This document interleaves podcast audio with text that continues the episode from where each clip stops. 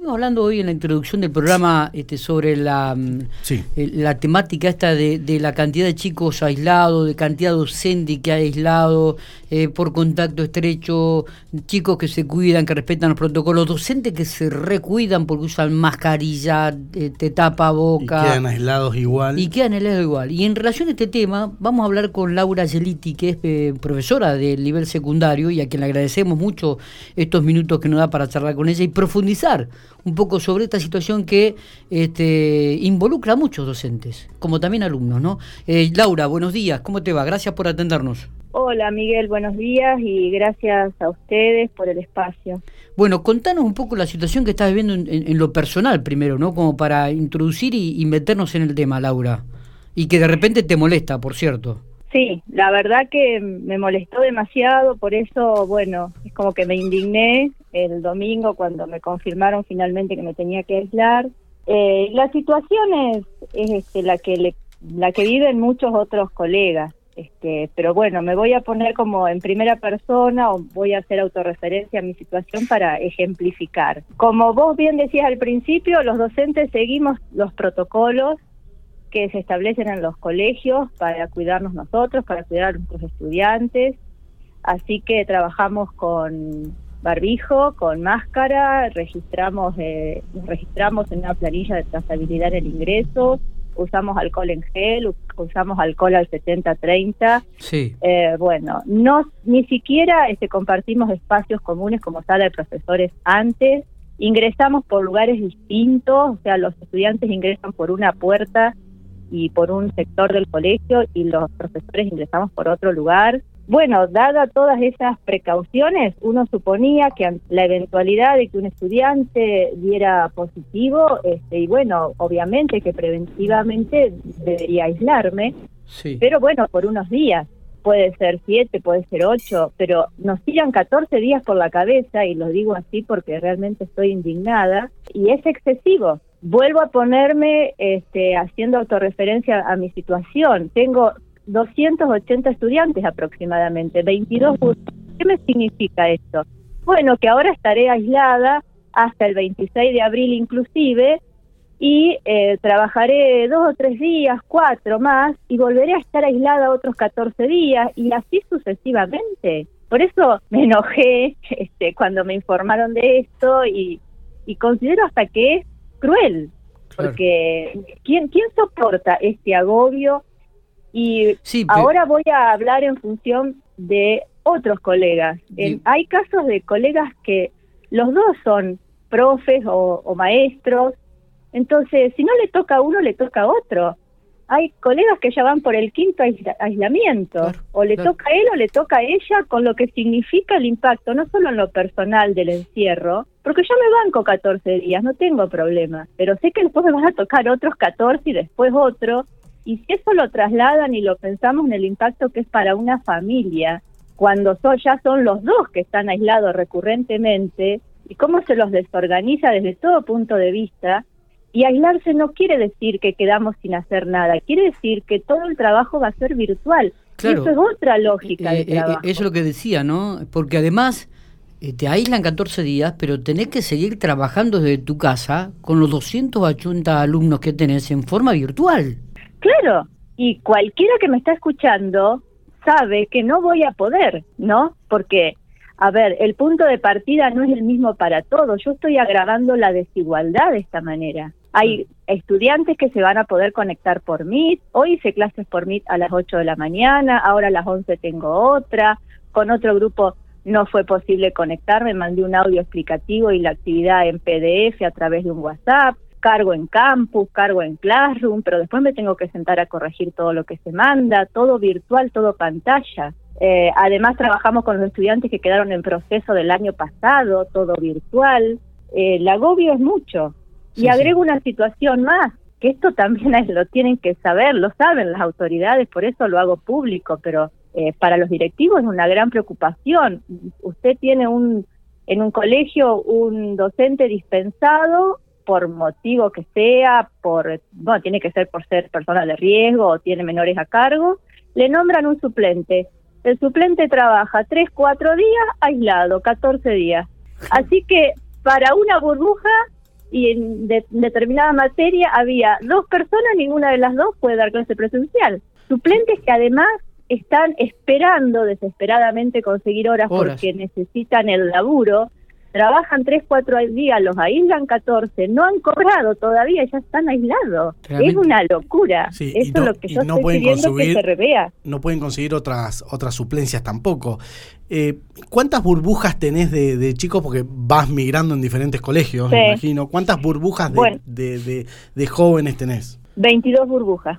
Y tengo la fortuna hoy, desde después de tantos años, soy una afortunada de tener dos escuelas.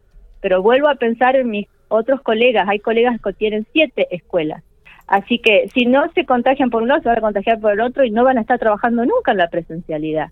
Y desorganiza esto terriblemente hacia el interior de las escuelas. Los directivos lo pueden explicar muchísimo mejor que yo.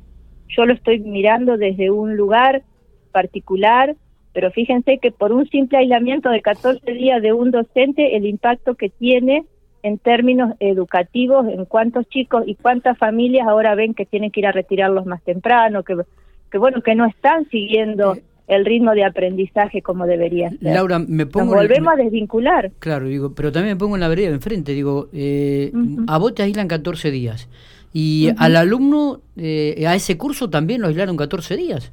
Claro. De forma completa. O sea que vuelven después de 14 días y resulta que lo que yo hablaba hoy eh, con... en este caso, por ejemplo, si vos diste positivo para coronavirus, las 22 burbujas, los 200 y pico de, jóvenes, si vos pasaste esa semana por la presencialidad con todos esos alumnos, deberían aislarse. Y sí. Pero, es todo un efecto en cadena. Sí, sí, sí. Por eso yo estoy de acuerdo en que me tengo que aislar preventivamente está, pero me parece excesivo esa cantidad de días, sin chance de hacerme un testeo a los 10 días de, de, haber comenzado el aislamiento, porque si yo me pudiera hacer un testeo y digo, bueno, doy negativo, listo, voy a laburar, lo puedo hacer, pero me tengo que comer los 14 días igual, o sea que no tengo el derecho, porque me lo dan y me lo quitan. Desde cuando les enseñaron estos protocolos que tienen que cumplir y que tienen que seguir, y imagino que habrán hecho reuniones para todo esto, estos protocolos en teoría cumpliéndolos uno no se contagia. ¿Es, eh, es, ¿Eso se entiende o no? Los protocolos que llegaron al al comienzo, antes de arrancar el 8 de marzo, decían que en caso de uno tomar todas estas precauciones, no nos iban a aislar eh, de esta manera. Después lo fueron cambiando. Yo supongo que lo fueron cambiando en función de que también aumentaba el número de casos. Así que ante la duda y para prevenir más, por ahí, por ese motivo establecieron los 14 días. Pero por favor, un poco de consideración porque realmente esto es agobiante y, e inviable. O sea, no se puede sostener la presencialidad así, de esta manera. Yo espero que esto lo revisen porque es revisable y es entendible que es una situación muy compleja para las autoridades que tienen que tomar las decisiones políticas. No quisiera estar en su lugar porque es un escenario atípico totalmente, pero por favor que nos escuchen y que hagan un relevamiento, cuál es la situación en cada escuela, no solo de cuántos estudiantes y docentes aislados hay, sino también del impacto pedagógico, pedagógico que tiene esto de aislar de esta manera. Totalmente. Eh, Laura, me decís que nos escuchen. Eh, ¿Los gremios no han planteado esto, esta, problemática? ¿Vos que estás más dentro del ámbito educativo? Yo ¿Te sentís respaldada? ¿Te sentís este, no, yo, yo siento que desde lo sindical ellos van revisando y acordando protocolos. Sé que han hecho recorridas por alguna escuela mirando si el protocolo se cumple, pero me parece que está faltando que hagan esta evaluación, que espero que la hagan, del impacto que está teniendo esta disposición de los 14 días de aislamiento para los docentes de esta manera. Por eso digo que estamos a tiempo de, de hacer una revisión y decir, bueno, paremos la pelota, 14 días, suspendamos las clases y después retomamos mejor, porque además vamos a colapsar también a todo el sistema de salud.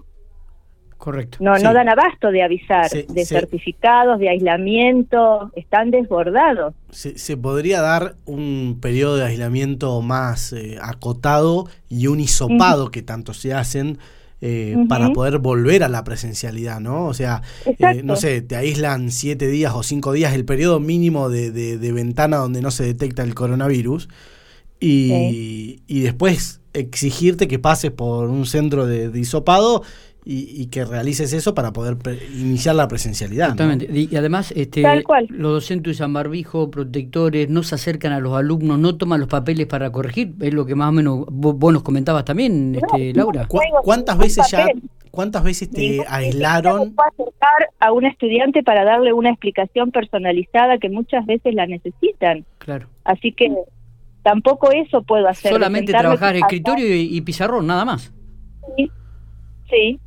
Y bueno, eh, entonces los, los recaudos los vamos tomando. Y si alguno no toma los recaudos, bueno, contrólenlo, suspéndanlo, pero no nos metan a todos en la misma bolsa, como quien dice. Eh, Eso es un poco... desde el bueno. inicio de clases, ¿cuántas veces te, te aislaron ya? Yo soy una privilegiada porque es la primera vez, pero hay otras que es a fe de casualidad. Pero tengo docentes que ya van por el tercer aislamiento. Imagínense cuántas clases presenciales Sí, han dado. como también alumnos, ¿no? Que ya van por tercero o cuarto Sí, aislamiento. disculpen, algunos. la verdad que, que ha- hago mal solamente de hablar de docentes, pero de alumnos. Para los chicos también esto es un gran impacto. Pero bueno, los chicos también están más tiempo más cerca, comparten toda una mañana. Yo entré 80 minutos a un aula, me fui, después me fui a otra escuela y, y no tuve contacto así directo, cercano. Claro, claro. Este, es diferente. Ah, además, también. las aulas este, todas ventiladas, abiertas, ¿no? Las aulas están ventiladas, por lo menos yo en los lugares donde trabajo son espaciosas, así que en ese sentido ¿Y, No y sé, cuántos alumnos hay por aula? Eh, ¿Cuántos alumnos hay por aula, Laura? En cada burbuja hay de, de 12 a 14 nomás. Bien, bien. En todos los y eso colegios estuvo igual, ¿no? bien que lo acordara el sindicato con, con el gobierno, ¿no? Porque es una manera de cuidarnos. Hay países donde han arrancado con cursos de 30 completos, lo digo porque tengo familiar en el exterior y eran 30 adentro con docentes sin vacunarse. A mí me vacunaron, por ejemplo, Mirá vos. y en buena hora. Sí, en buena hora. Laura, te agradecemos estos minutos. Creo que has este, planteado un tema que la sociedad lo está viviendo, que las familias lo están viviendo a diario y que evidentemente necesita, como decís, una revisión urgente. Sí. No me cabe ninguna Eh, duda. ¿Me dejas hacer una última aclaración? Dale. Eh, muy breve. Necesitamos también que salud y educación trabajen juntos, porque el envío de certificados de aislamiento, el envío de otros certificados si te dan el alta, es, es ay Dios, es hasta que te llega, si no te llega, que lo reclamás, que lo pedís, que directamente eh, salud lo envíe a educación. Si somos empleados públicos, el mismo gobierno el que nos está diciendo que nos tenemos que aislar. Y que nos informen, por favor, si estos días de aislamiento nos significa un descuento en nuestros haberes, que es algo que tampoco sé. No, y pero ¿cómo te van a descontar los haberes de si vos las- estás de las trabajando desde tu licencias casa? por largo tratamiento, que sería totalmente injusto. Digo, ¿cómo te van a cómo te van a descontar si vos estás trabajando de tu casa, si vos seguís dando clases de tu casa? Eh, eh, no te- en realidad no tendría que descontarse. No sé si ha ocurrido. ¿Tenés, tenés algún hecho de que ha ocurrido así? Eh, no nos saben decir bien. Ah, bien. Sabemos, yo mando el, el certificado y es como si mandara un certificado por enfermedad. Y si yo mando un certificado por enfermedad, se me descuenta el presentismo. Claro, claro. Bueno, Entonces estamos en la duda esa también, que espero que también el sindicato, si tiene alguna reunión con el gobierno, lo, lo deje bien explicitado y aclarado. Y bueno, y por último agradecerle desde ya el, al acompañamiento que, que hemos tenido de, de muchas familias que a pesar de, de tener que trabajar desde la virtualidad, le pusieron el mayor... ¿se cortó? Se cortó la Pero bueno, llamada. sepan que queremos tener el mejor año posible este, y así, la verdad, va a ser otro año perdido y no es lo que queremos. Yo defiendo la presencialidad, pero así no. Laura, muchas gracias por estos minutos, gracias por tu charla, gracias por tu comentario, por tu apreciación, por tus definiciones. ¿eh? Bueno, a ustedes por el espacio eh, y a disposición.